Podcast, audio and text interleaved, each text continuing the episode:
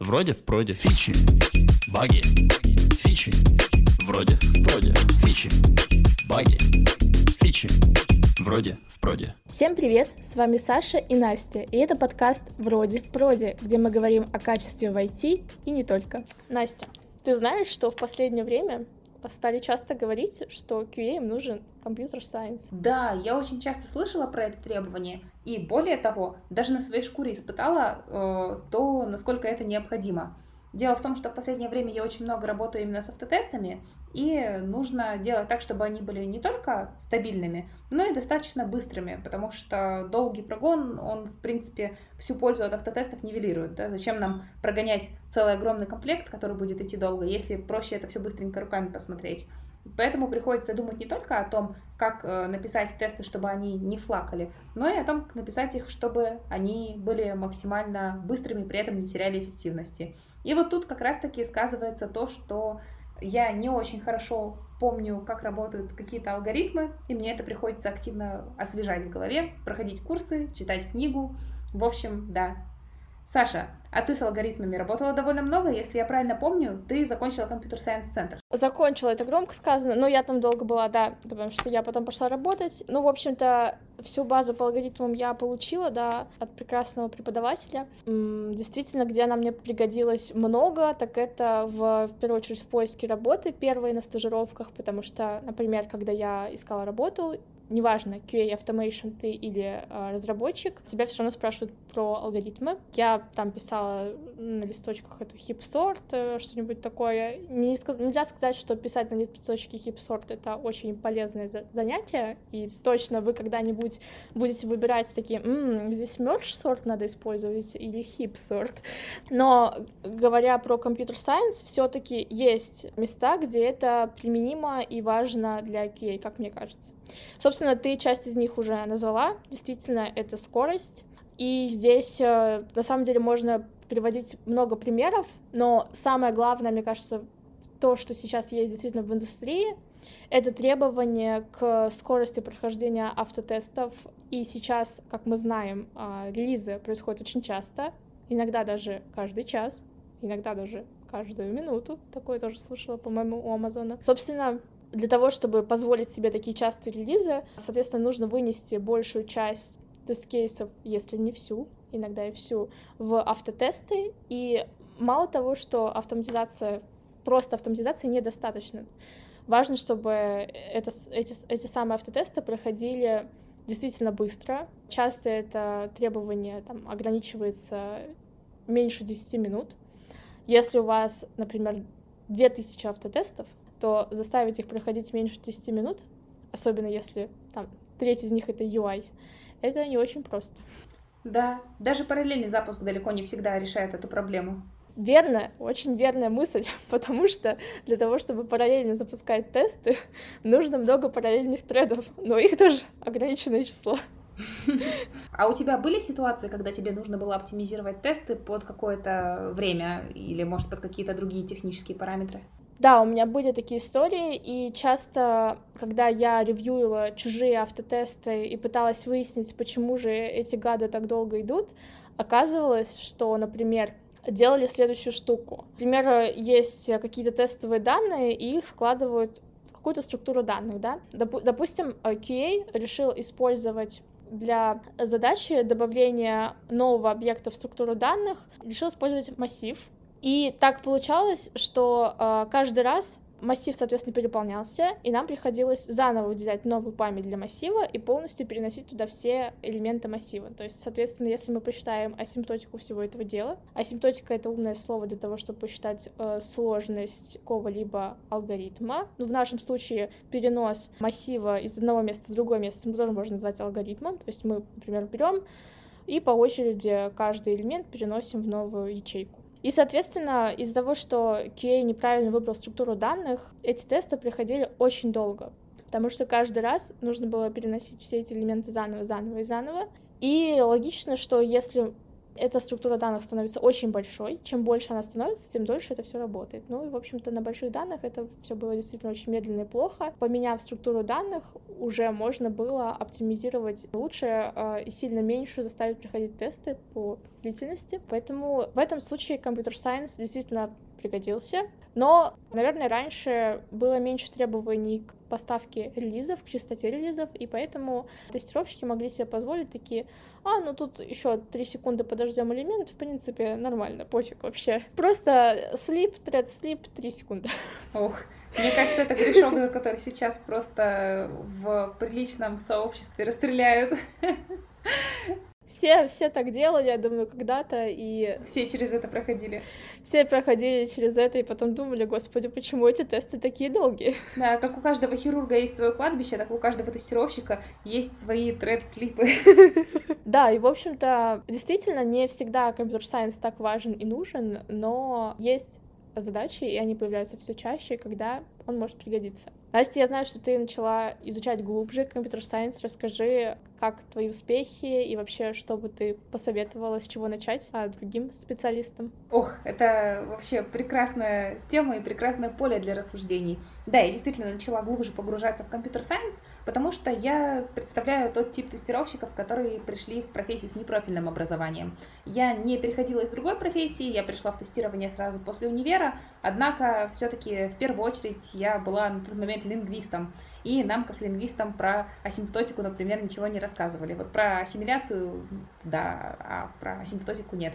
И, соответственно, долгое время вполне спокойно мне жилось без каких-то основ компьютер-сайенса, просто потому что с автотестами я работала довольно неплотненько.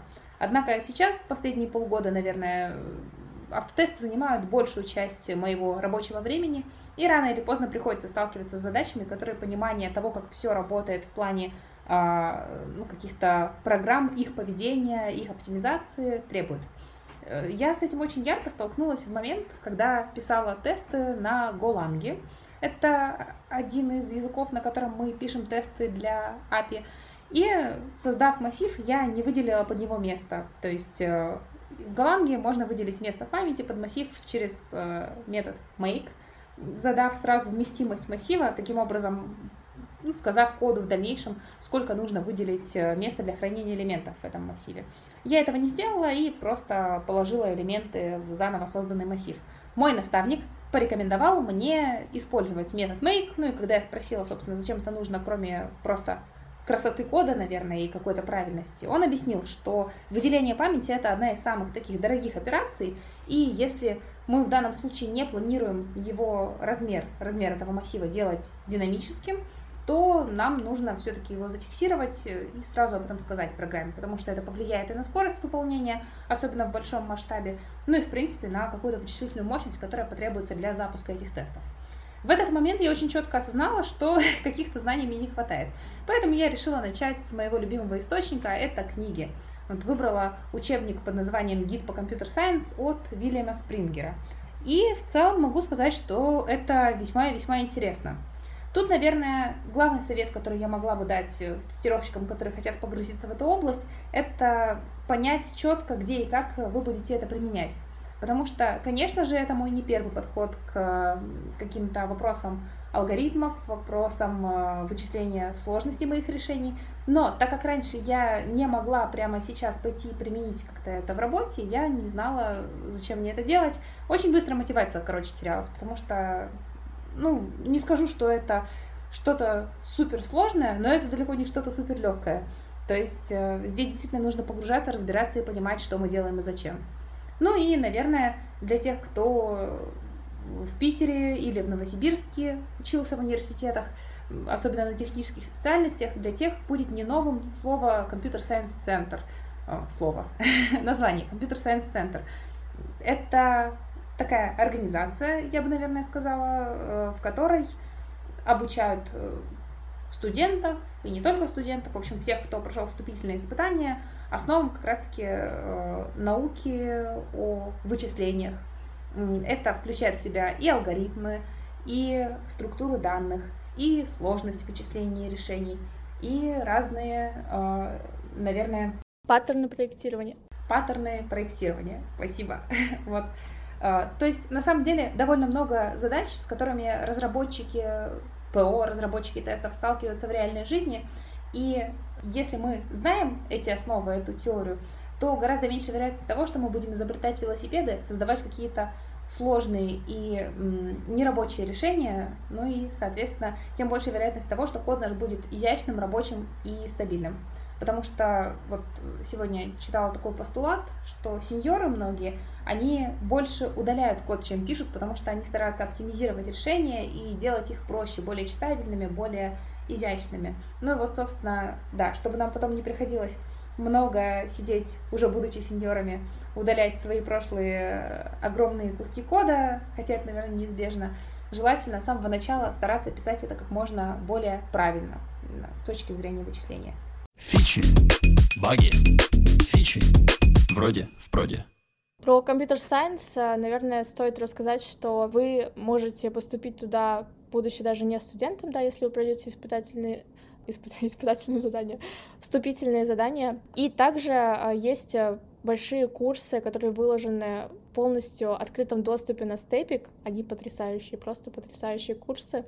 И я как человек, который получал э, техническое образование по специальности, могу сказать, что мое образование было совершенно бесполезным для меня, но когда я поступила в компьютер-сайенс центр, мир разделился на до и после, потому что это действительно современные передовые знания э, про алгоритмы. Их рассказывают люди, которые очень вдохновлены тем, чем они занимаются. Они действительно с такими горящими глазами рассказывают, что вот здесь мы смогли доказать на 0,0005, что этот алгоритм работает быстрее. Ну, в общем, это здорово, и э, если у вас есть потребность в том, чтобы освежить базу, даже просто для того, чтобы чувствовать себя, может быть, увереннее, не знаю, или если вы хотите интересно, глубже познакомиться с тем, чем вы занимаетесь каждый день, вы можете посмотреть эти курсы на Stepik и по алгоритмам, и по Java, и я думаю, там еще есть другие разные интересные курсы. От Computer Science центра действительно на Stepik е очень много полезного материала, и это то, к чему очень-очень от всей души рекомендую обратиться. Вот, а также хотела рассказать про другой кейс, который часто встречался на моем пути, где computer science пригодился бы QA ям, примеры про многопоточие. Почему так? Потому что я действительно на практике часто встречалась с тем, что я приходила на новые проекты и видела чужие автотесты. В какой-то момент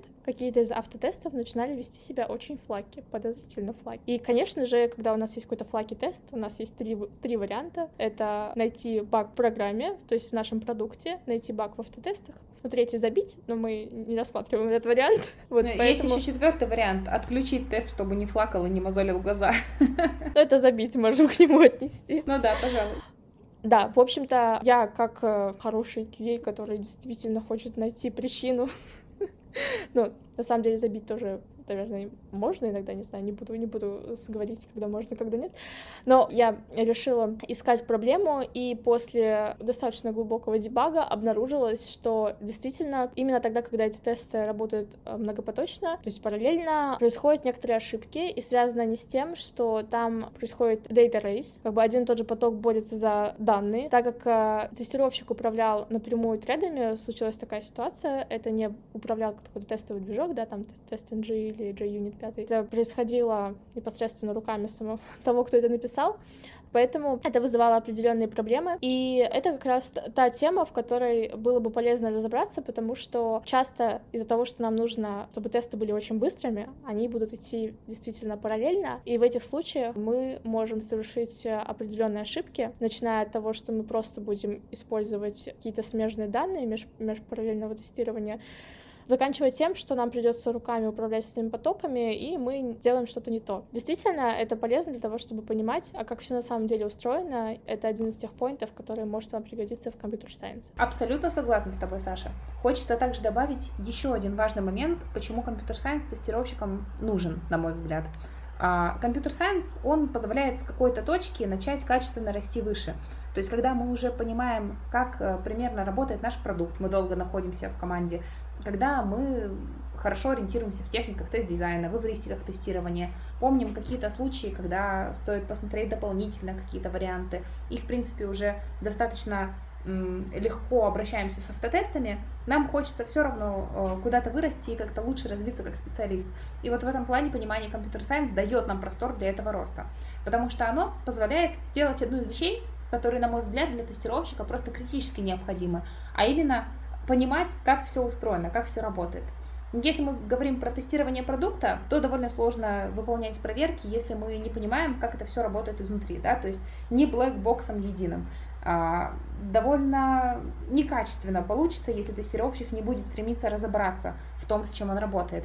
Так и здесь, собственно. Когда мы начинаем глубже погружаться в компьютер-сайенс, мы разбираемся, как работают программы, как выделяется память под них, да, от чего зависит их производительность, их скорость, в конце концов, тестирование производительности совершенно невозможно без понимания э, науки о вычислениях, вот компьютер-сайенс и э, всех этих основ, я бы сказала.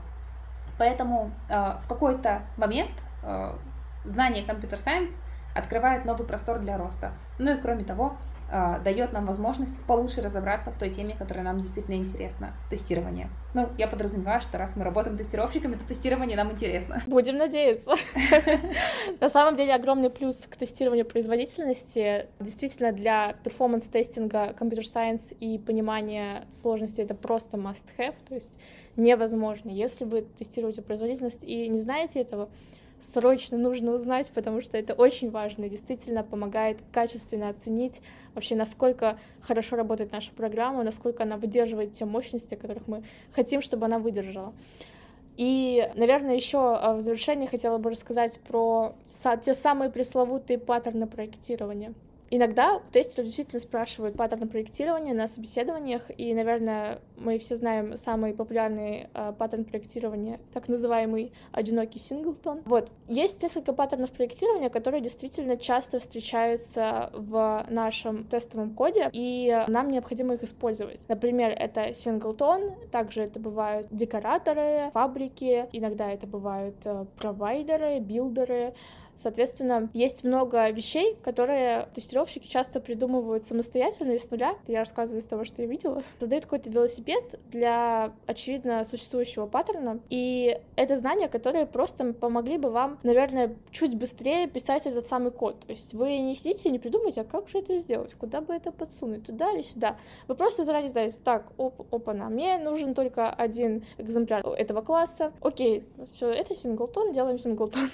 Или там мне нужно, чтобы это было какой-то аннотацией, все, это декоратор делаем. Собственно, есть четкий, есть э, четкий алгоритм, как написать код. Скорее, компьютер сайенс нам просто отвечает на этот вопрос, а как же писать этот код, какая у тебя задача, на такую задачу такой-то ответ. Есть очень классная книга по паттернам проектирования, по-моему, называется Head First, паттерны проектирования. Это серия книг, где в облачках и на картинках нарисовано, показано, как все это делать. Поэтому советую вам ее посмотреть и изучить для того, чтобы иметь базовое представление. И это действительно будет полезно, вы сможете это применять прямо сразу в работе на лету. Да, Саша, сегодня получилась замечательная беседа. Мне кажется, мы обсудили такие вещи, которые могут волновать довольно много тестировщиков на определенном этапе их роста и развития. Но я предлагаю также посмотреть на другую сторону медали и обсудить, в какой ситуации тестировщику может это быть пока не необходимо. То есть, как понять, что вам сейчас не обязательно учить компьютер-сайенс. Я уже упомянула такой момент, что если нет сейчас прямого применения, например, мы не работаем с кодом и не можем напрямую оценить пользу от этих решений, то, в принципе, изучение компьютер-сайенс можно отложить. Намеренно говорю, что не оставить где-то отложить, потому что если в будущем мы будем больше погружаться в архитектуру проекта, то все-таки это знание нам пригодится. Вот. Но мне кажется, что если нет четкого понимания, где сейчас применять, то, наверное, пока имеет смысл сфокусироваться на тех вещах, которые мы действительно можем интегрировать в работу для того, чтобы ее качество улучшить. Я думаю, что существуют следующие кейсы, когда не нужно изучать computer science, по крайней мере, пока, так как мы уже упомянули. А если вы занимаетесь э, только ручным тестированием, и у вас нет каких-то hardware вещей, в которых вам нужно разбираться, то есть, например, вы тестируете как black box, и вам действительно не важно, как это внутри устроено, вы не хотите этого знать, вам нужно заниматься только тем, чтобы формировать вот тестирование именно снаружи. В этом случае можно это отложить. А, также, если вы, в принципе, а, не хотите и не планируете развиваться в автоматизации, вы хотите оставаться только в рамках ручного тестирования и не углубляться в то, а как устроен там тот или иной продукт внутри, или вы хотите углубляться только на уровне бизнес-моделей. Это тоже вполне ок, и есть э, действительно большое количество задач, где не требуется какое-то глубокое погружение именно в часть компьютер-сайенс. Поэтому в этом случае абсолютно спокойно можно этим не заниматься и оставить до лучших времен или вообще забыть. Да, больше обратиться к какой-то сфере, которая более применима, например, бизнес-анализ э, или какие-то UX-гайдлайны, UX-паттерны. А, ну и я бы еще добавила один случай, когда, мне кажется, компьютер-сайенс можно отложить до лучших времен, это начало карьеры самое тестировщиком, потому что э, тестирование это, как я уже упоминала, про mindset QA-инженера, и э, очень важные темы на самом начале это, пожалуй, какие-то тестовые эвристики, то есть какие-то моменты, с которыми уже сталкивалось довольно много тестировщиков и которые стали, ну, я бы сказала, своего рода нормой для проверки. Например, если мы проверяем авторизацию, то мы проверяем, что пароль передается в зашифрованном виде, вот что-то типа такого. То есть то, что уже многие тестировщики просто откуда-то знают. А, и сконцентрироваться на техниках тест-дизайна. Это вообще тоже отдельная огромная тема. Как мне кажется, тестировщику очень важно владеть методами проектирования тестов, понимать, где, когда, какой лучше применить. И это то, на чем лучше сфокусироваться на начальном этапе карьеры, потому что именно за счет таких вещей в первую очередь э, junior тестировщик будет находить какие-то проблемы и идти вперед. Вот. Ну и потом, в зависимости от того, куда тестировщик захочет развиваться, в сторону ближе к автоматизации тестирования и whitebox, или в сторону ближе к, например, какой-то бизнес-аналитике, blackbox тестированию и работе исключительно с UI, можно делать выбор, насколько вот нужно идти в сторону computer science или не нужно. Да, абсолютный плюс. Computer science — это просто инструмент, как и автоматизация, и он нам помогает эффективнее находить баги и проблемы в продукте, но не заменяет э, полностью эту работу по нахождению самих багов, поэтому давайте пользоваться им как инструментом и не забывать про основы основ, те, что упомянула Настя. Да, хочется еще в заключение добавить, что какой бы путь профессионального развития вы не выбрали, и что бы вы ни решили относительно инструментов и навыков, которые вы хотите применять, всегда, ну, так, хочется немножко поддержать и сказать, что любой из этих путей имеет право на существование, и любой из них валиден. То есть э, за счет того, что вы не знаете компьютер-сайенс, э, потому что вам это не нужно применять в работе, вы не становитесь худшим специалистом. Потому что, к сожалению, когда мы говорим про какие-то хардовые темы, иногда может возникнуть синдром самозванца, про который мы уже говорили. Вот поэтому тут важно упомянуть, что, да, Саша очень верно сказала, компьютер-сайенс — это инструмент.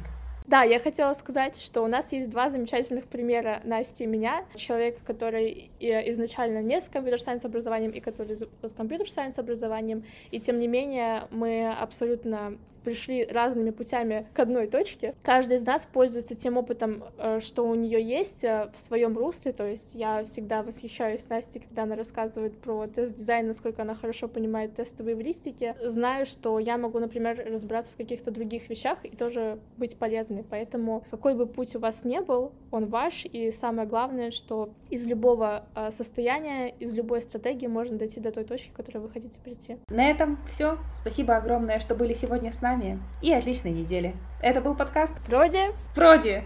Пока! Thank you.